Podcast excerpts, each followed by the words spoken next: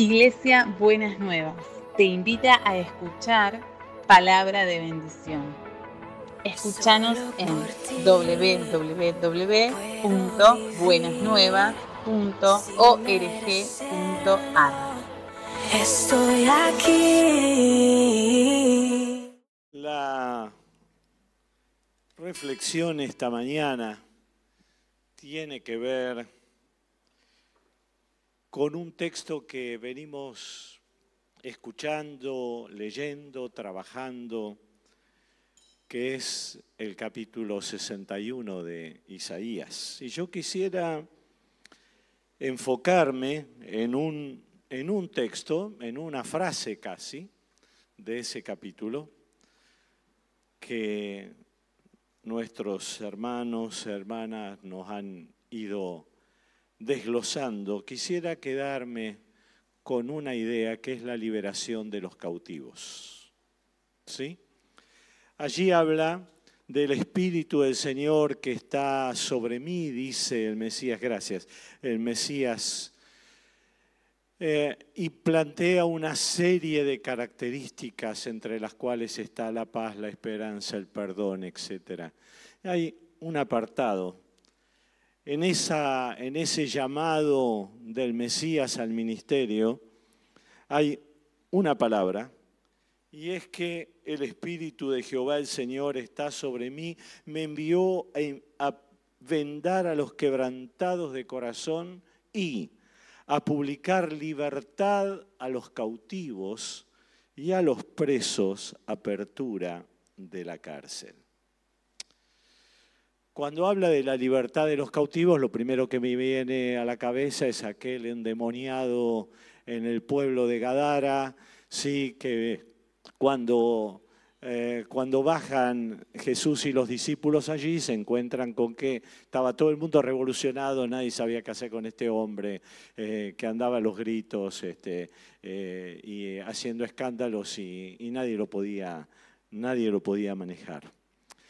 Eh, entonces, generalmente lo que me viene a la cabeza es asociar sí, la cautividad con ese modelo, con ese tipo de cautividad espiritual, ¿sí? de personas sometidas a prácticas oscuras, de haber padecido en los tiempos de su, de su eh, formación muchas veces este daño eh, de, haber vivido prácticas eh, espirituales oscuras y las consecuencias que han tenido.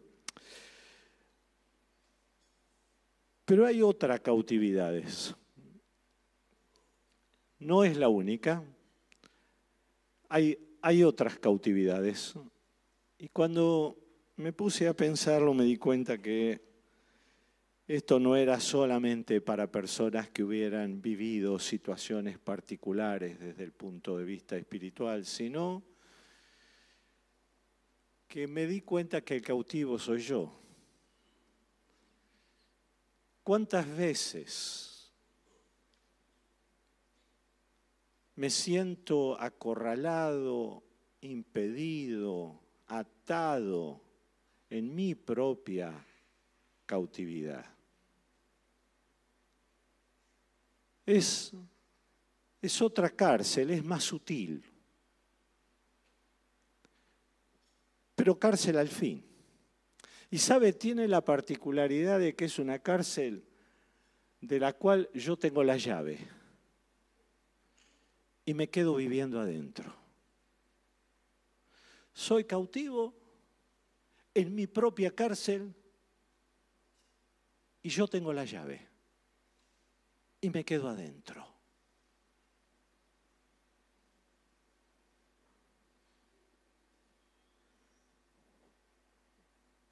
La cautividad tiene que ver con aquellas experiencias interiores que me roban la paz, que me impiden la libertad, porque la paz interior es la expresión de la liberación.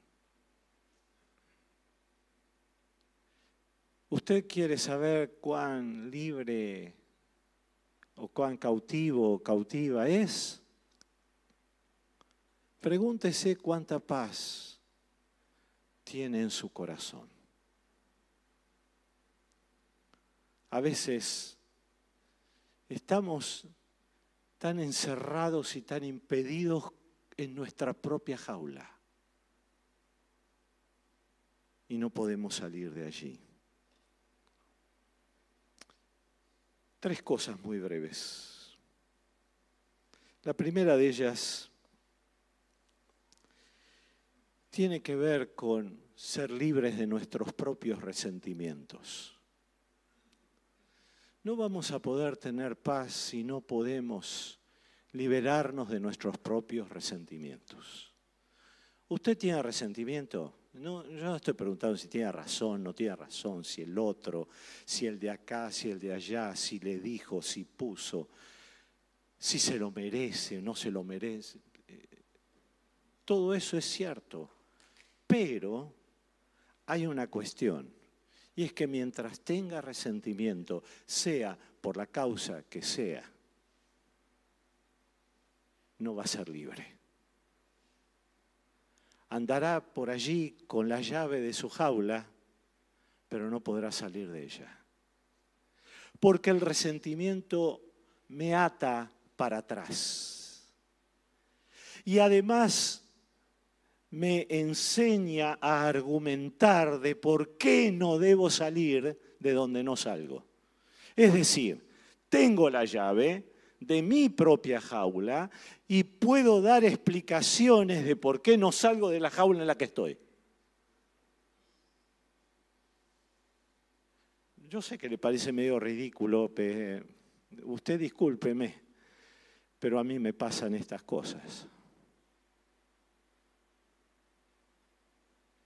Cuando alimento mis resentimientos de lo que me hizo y lo que me debe, y lo que no me pagó, y lo que me podría haber pagado que no me pagó, pero que me lo... Ando con la llave de mi jaula en la mano. Hasta hago jueguito con el llavero, pero adentro de la jaula.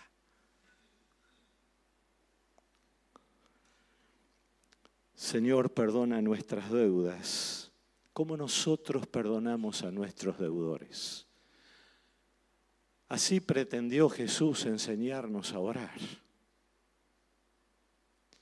Y encima la única frase del Padre Nuestro, así como lo habitualmente, popularmente lo conocemos, la única frase del Padre Nuestro que repite y que aclara es acerca del perdón, encima.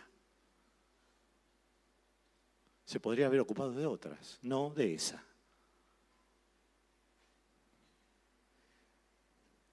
Ahora no dice, Señor, perdono a mis deudores que me piden perdón. El perdón no tiene que ver con el otro, en primer lugar, tiene que ver conmigo. Cuando el Señor me llama a perdonar, me llama a perdonar porque no perdonar me hace mal a mí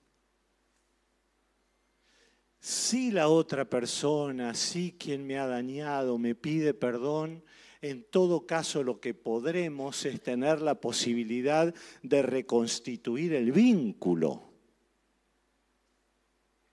Pero el perdón es algo que tiene que ver con mi propia libertad interior y es poder despojarme del resentimiento, poder soltar el pasado de lo que me hicieron, lo que me dieron, lo que me sacaron o lo que fuera y poder mirar para adelante.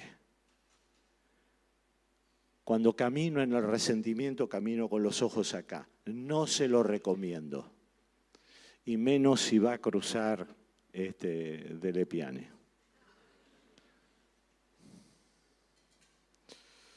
El perdón no es mágico.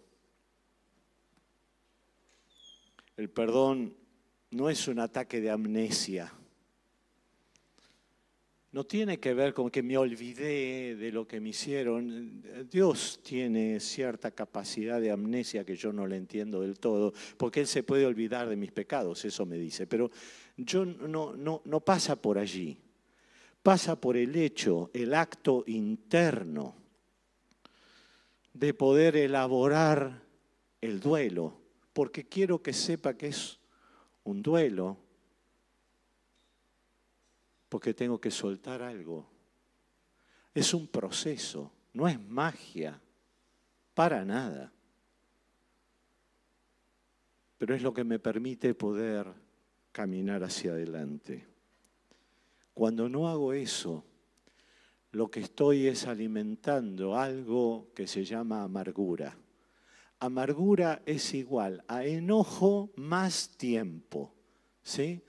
Para las profesoras y profesores de matemáticas. Eh, amargura igual enojo más tiempo.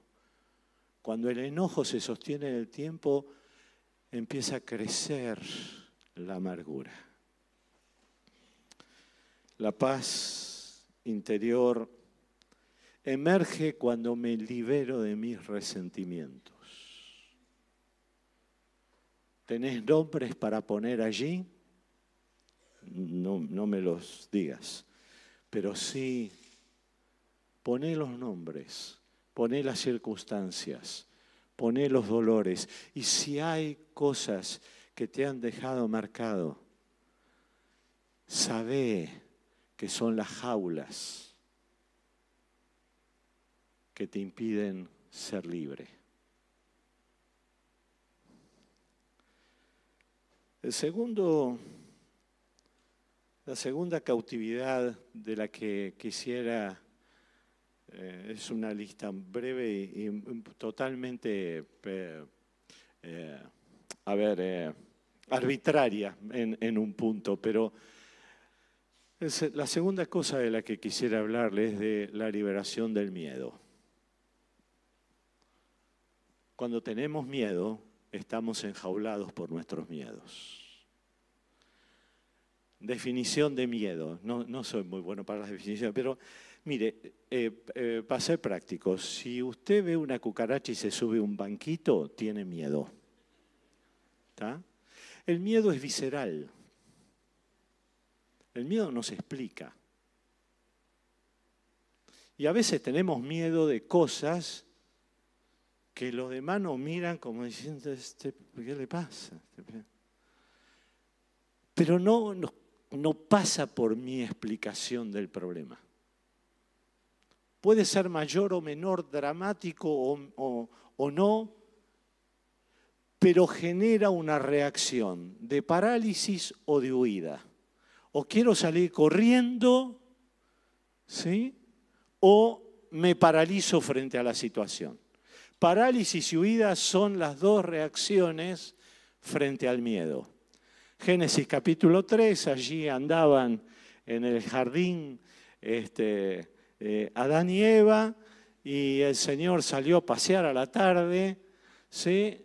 Y Adán y Eva se escondieron, huyeron y cuando el Señor les pregunta, che, ¿dónde andan? Nos escondimos porque tuvimos miedo. Es la respuesta. La primer consecuencia del alejamiento de Dios es el miedo. ¿Sí? Con lo cual, los psicólogos venimos teniendo el laburo desde Génesis 3 para adelante.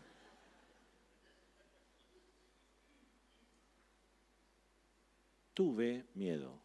Me escondí porque tuve miedo. El miedo también tiene esta cosa visceral en la cual digo, esto no lo puedo afrontar. ¿Alguna vez habrá, habrá visto esto de no lo voy a poder superar, no lo puedo enfrentar, no lo puedo resolver. Esto nunca va a terminar, siempre, nunca, todo, nada, son respuestas viscerales. Bien em, viscerales me refiero puramente emocionales, imposibilitado de poder procesar lo que está sucediendo. parábola de los talentos, ¿se acuerda? La tuve que leer ayer para acordarme de cuántos talentos eran, nunca me puedo acordar de eso. A uno le había dado cinco, al otro le dio dos y a otro le dio uno. El que le dio cinco hizo cosas, el que le dio dos hizo cosas, y el que le dio uno estaba esperando al Señor cuando volvía y contento le da lo que le había, lo que le había dado y a lo que se había dedicado durante todo ese tiempo, ¿sabe a qué fue? A poder encontrar una explicación de por qué no hizo nada.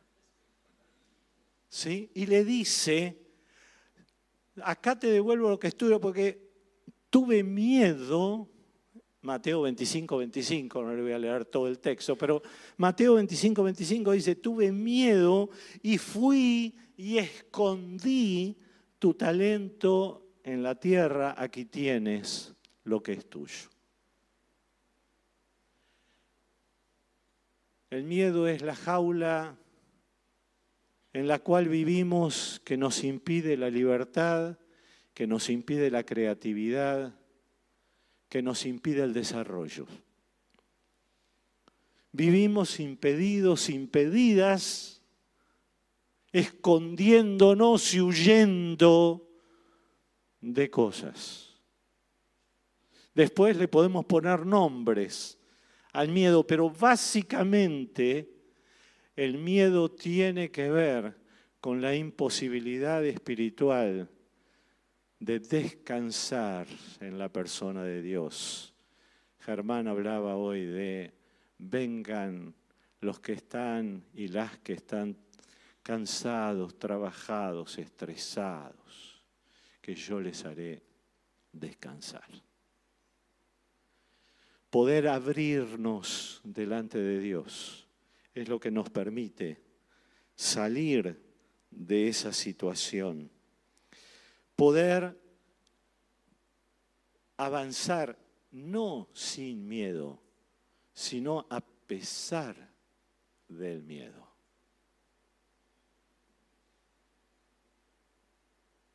Me lastimaron tantas veces que no me expongo más. Nunca lo dijo. Nunca lo escuchó eso. Eso es miedo. Y frente al sufrimiento lo que hago es, me escondo y huyo. Porque me quemé tantas veces, dicho en criollo, que no me arriesgo más.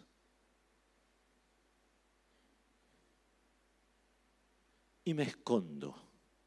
Y guardo lo que Dios me dio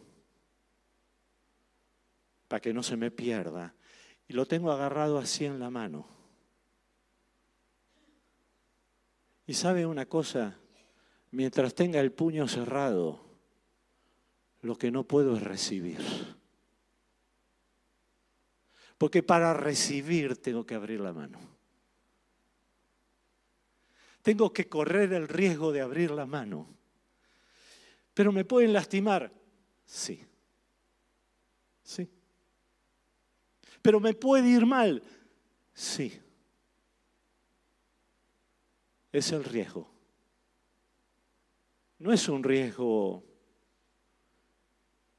sin compañía. Es un riesgo con la compañía de Dios a nuestro lado. Dios nos desafía una y otra vez. De la última jaula que quiero hablarle, es cercanita a los miedos, un poquito más elaborada. Necesitamos liberarnos de nuestras preocupaciones. Ah, para. ¿Vos viste el noticiero? ¿Dónde vive este?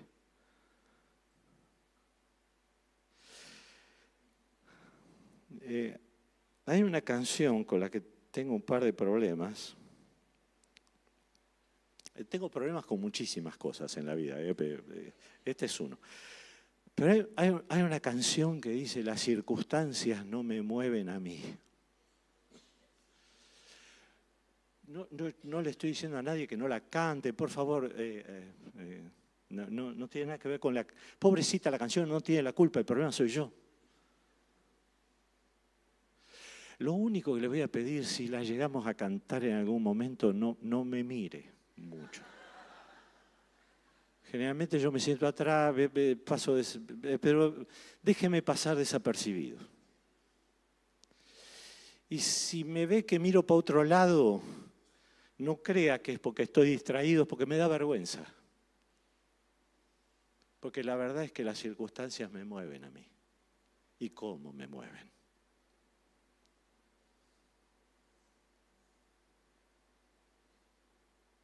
Las circunstancias me mueven. Me gustaría que no me muevan y aspiro a que no me muevan. Por eso le digo que la canción no tiene la culpa. Pero en mi caso es solo una aspiración. La verdad es que todavía ando corriendo atrás de mis preocupaciones. Y en esas preocupaciones,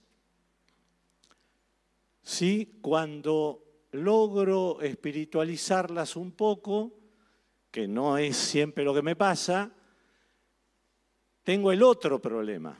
Vio que le dije que tenía unos cuatro problemitas. Eh, y el otro problema son mis oraciones. Que mis oraciones en realidad son una burda espiritualización ridícula religiosa de mis preocupaciones. No son oraciones. Son preocupaciones disfrazadas de religión.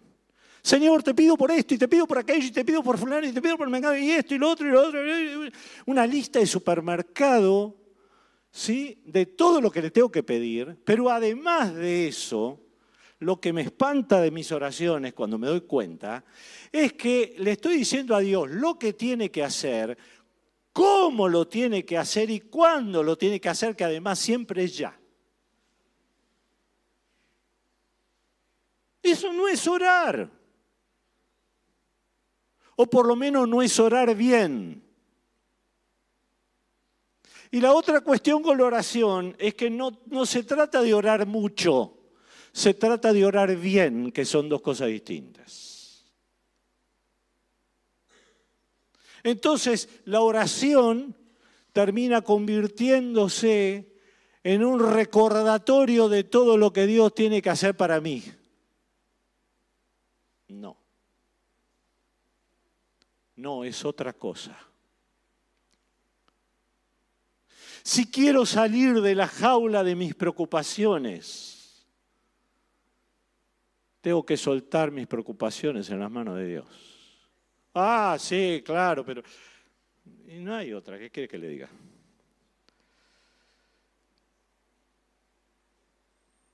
Salmo 46, 10. Mire, si le pediría que se lleve algo esta mañana, le pediría que se lleve esta frase de la palabra de Dios. Se la digo en Reina Valera 60. Estad quietos y conoced que yo soy Dios. Eso es orar. No, pero ahí no dice, no, no, no habla de oración. Sí habla de oración. Eso es orar. Orar es aquietarme delante de Dios al punto tal que pueda conocer quién es. Y que quede preparado mi corazón para ser testigo de lo que Él hace. Por favor, entiéndame, de ninguna manera le estoy planteando que no ore o, que está mal que le diga a Dios acerca de sus necesidades. No estoy diciendo eso. Lo que digo es que cuando abra su corazón, lleno de angustias, de necesidades y de preocupaciones, entregue, suelte, abra la jaula y salga de ella. Y deje que Dios haga lo que Él sabe hacer, que además lo hace bastante bien, que es bendecirnos, liberarnos, sanarnos.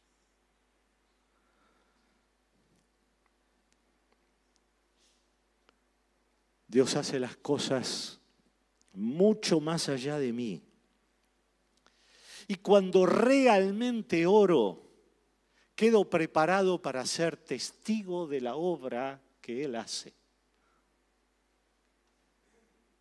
La oración me prepara a mí para ver la obra de Dios.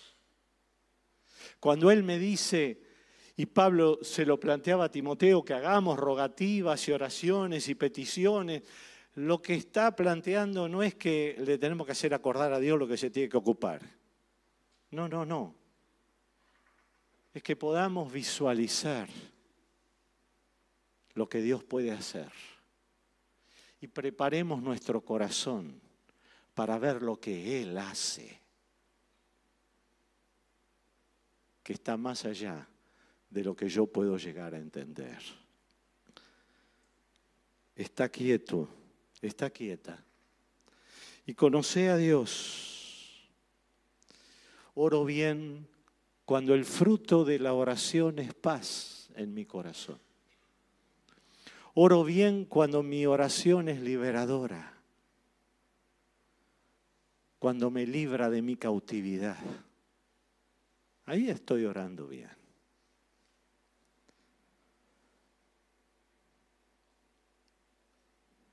Cuando vivo cautivo de mis resentimientos, de mis miedos, de mis preocupaciones, tal vez habría que ampliar la lista, pero yo llego hasta acá en esta mañana. Estoy viviendo en una cárcel, cárcel interior, cárcel que no tiene que ver con las artes ocultas. Tiene que ver con mi propio proceso delante de Dios. Y para salir de allí, soy yo el que tiene la llave. De poder abrir mi corazón y reconocer mis resentimientos. De poder abrir mi corazón y contarle a Dios mis miedos de poder abrir mi corazón a una oración profunda en la cual yo pueda derramar delante de Dios mis preocupaciones. Dios nos llama a la libertad de los cautivos, también de estas cautividades. Oramos.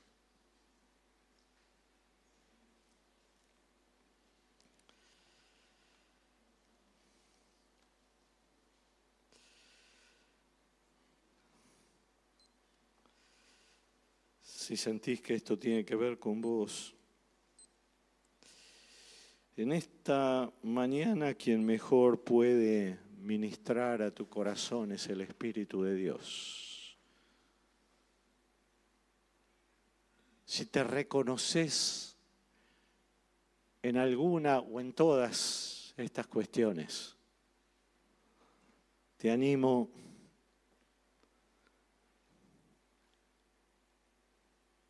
a que en este momento sea entre vos y Dios. Olvídate de mí, de los músicos, de... Estamos para acompañarte en este momento, pero esto es entre vos y Dios.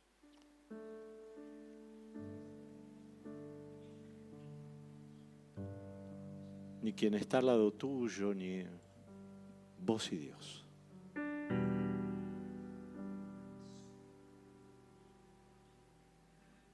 Si hay resentimientos,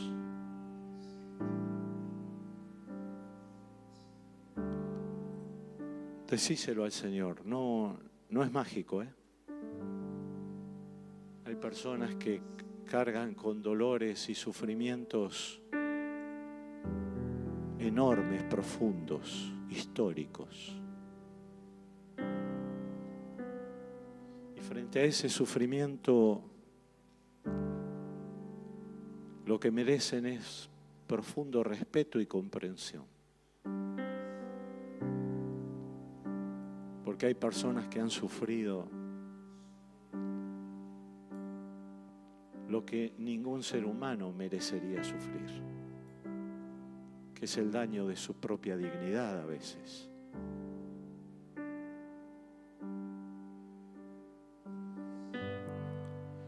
Pero necesitas que Dios obre en tu corazón, que abras tu jaula en esta mañana. No para que algo entre, sino para que vos salgas de tu jaula. De la jaula de tu sufrimiento, de tu dolor, de tu daño.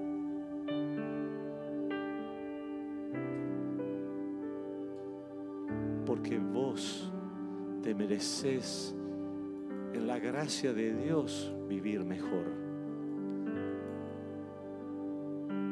Porque por su gracia nos hizo merecedores y merecedoras de vivir una vida mejor.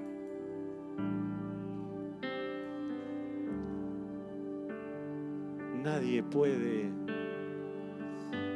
soltar lo que vos tenés que soltar en esta mañana.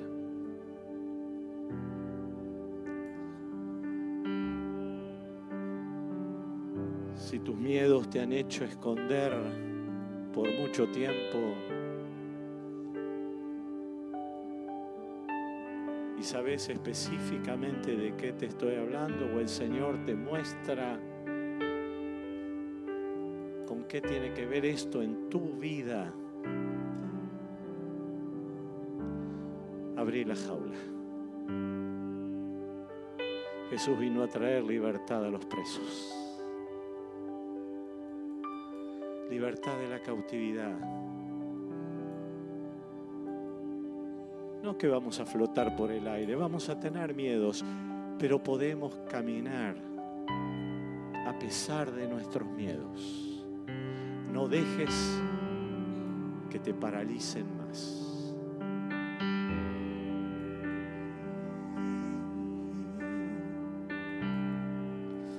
Si estás preocupado, preocupada en esta mañana,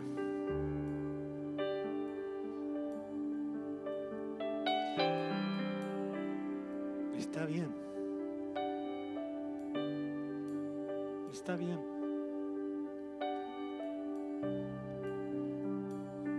Pero no dejes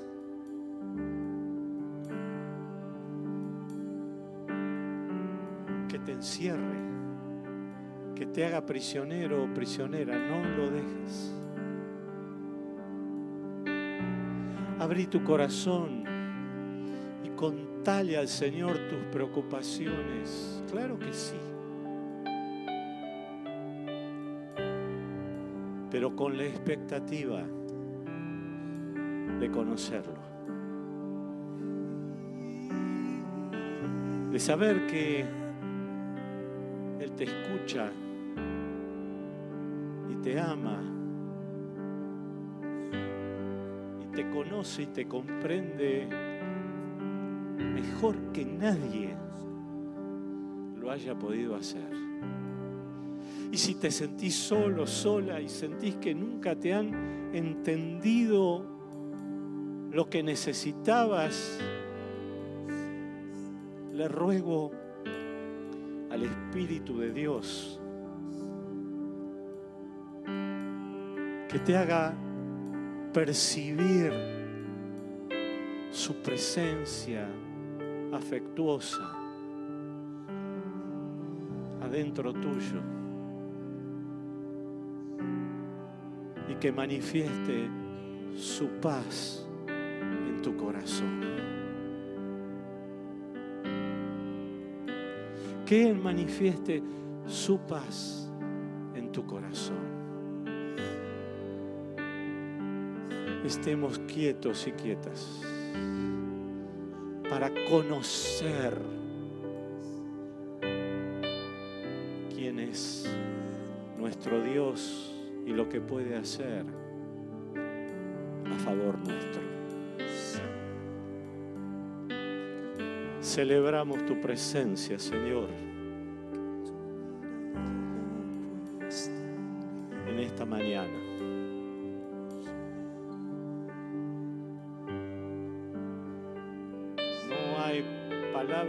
puedan transmitir la gratitud y la adoración que tu presencia se merece.